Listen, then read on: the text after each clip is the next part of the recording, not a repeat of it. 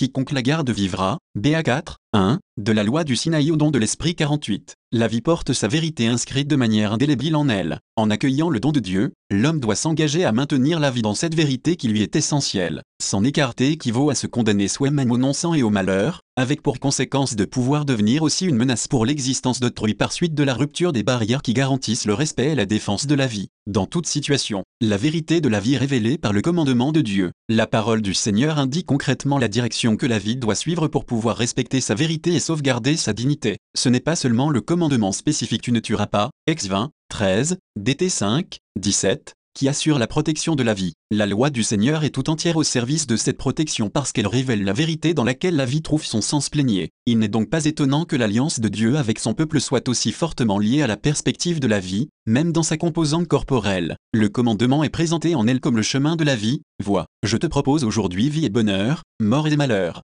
Si tu écoutes les commandements du Seigneur ton Dieu que je te prescris aujourd'hui, et que tu aimes le Seigneur ton Dieu, que tu marches dans ses voies, que tu gardes ses commandements, ses lois et ses coutumes, tu vivras et tu multiplieras. Le Seigneur ton Dieu te bénira dans le pays où tu entres pour en prendre possession. D'été 30, 15 à 16. Il s'agit ici non seulement de la terre de Canaan et de l'existence du peuple d'Israël, mais du monde d'aujourd'hui et à venir, et de l'existence de toute l'humanité. En effet, il n'est absolument pas possible que la vie reste authentique et plénière si elle se détache du bien, et le bien, à son tour, est fondamentalement lié au commandement du Seigneur, c'est-à-dire à la loi de la vie. 6 17, 11, le bien à accomplir ne se surajoute pas à la vie comme un poids qui l'accable, car la raison même de la vie est précisément le bien, et la vie ne s'édifie que par l'accomplissement du bien. C'est donc l'ensemble de la loi qui sauvegarde pleinement la vie de l'homme. Cela explique qu'il est difficile de rester fidèle au tu ne tueras pas quand on n'observe pas les autres paroles de vie. Acte 7, 38, auquel ce commandement est connexe. En dehors de cette perspective, le commandement finit par devenir une simple obligation extrinsèque, dont on voudra voir bien vite les limites et à laquelle on cherchera des atténuations ou des exceptions. Ce n'est que si l'on s'ouvre à la plénitude de la vérité sur Dieu, sur l'homme et sur l'histoire que l'expression tu ne tueras pas brille à nouveau comme un bien pour l'homme dans toutes ses dimensions et ses relations. Dans cette perspective,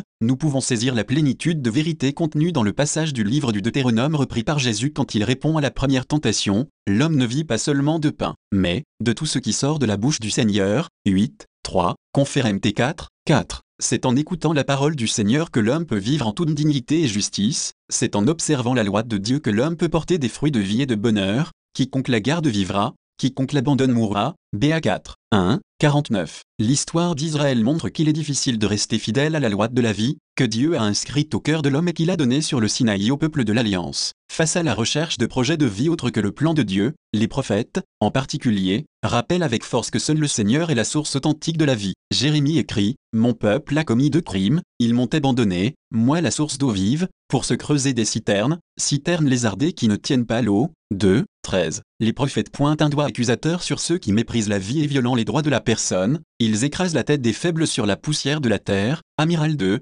7. Ils ont rempli ce lieu du sang des innocents. JR 19, 4. Et, parmi eux, le prophète Ézéchiel stigmatise plus d'une fois la ville de Jérusalem, la ville sanguinaire. 22, 2, 24, 6, 9. Ville qui répand le sang au milieu de toi. 22, 3. Mais, tout en dénonçant les atteintes à la vie, les prophètes ont surtout l'intention de susciter l'attente d'un nouveau principe de vie apte à fonder des rapports renouvelés de l'homme avec Dieu et avec ses frères, ouvrant des possibilités inouïes et extraordinaires pour comprendre et mettre en œuvre toutes les exigences que comporte l'évangile de la vie. Cela ne sera possible que grâce au don de Dieu, qui purifie et renouvelle, je répandrai sur vous une eau pure et vous serez purifiés, de toutes vos souillures et de toutes vos ordures je vous purifierai, et je vous donnerai un cœur nouveau, je mettrai en vous un esprit nouveau, et 36, 25 à 26, confère JR 31, 31 à 34. Grâce à ce cœur nouveau, on peut comprendre et réaliser le sens le plus vrai et le plus profond de la vie, être un don qui s'accomplit dans le don de soi. Tel est, sur la valeur de la vie, le lumineux message qui nous vient de la figure du serviteur du Seigneur, s'il offre sa vie en sacrifice expiatoire, il verra une postérité, il prolongera ses jours. À la suite de l'épreuve endurée par son âme, il verra la lumière. Is 53, 10, 11. La loi s'accomplit dans l'histoire de Jésus de Nazareth,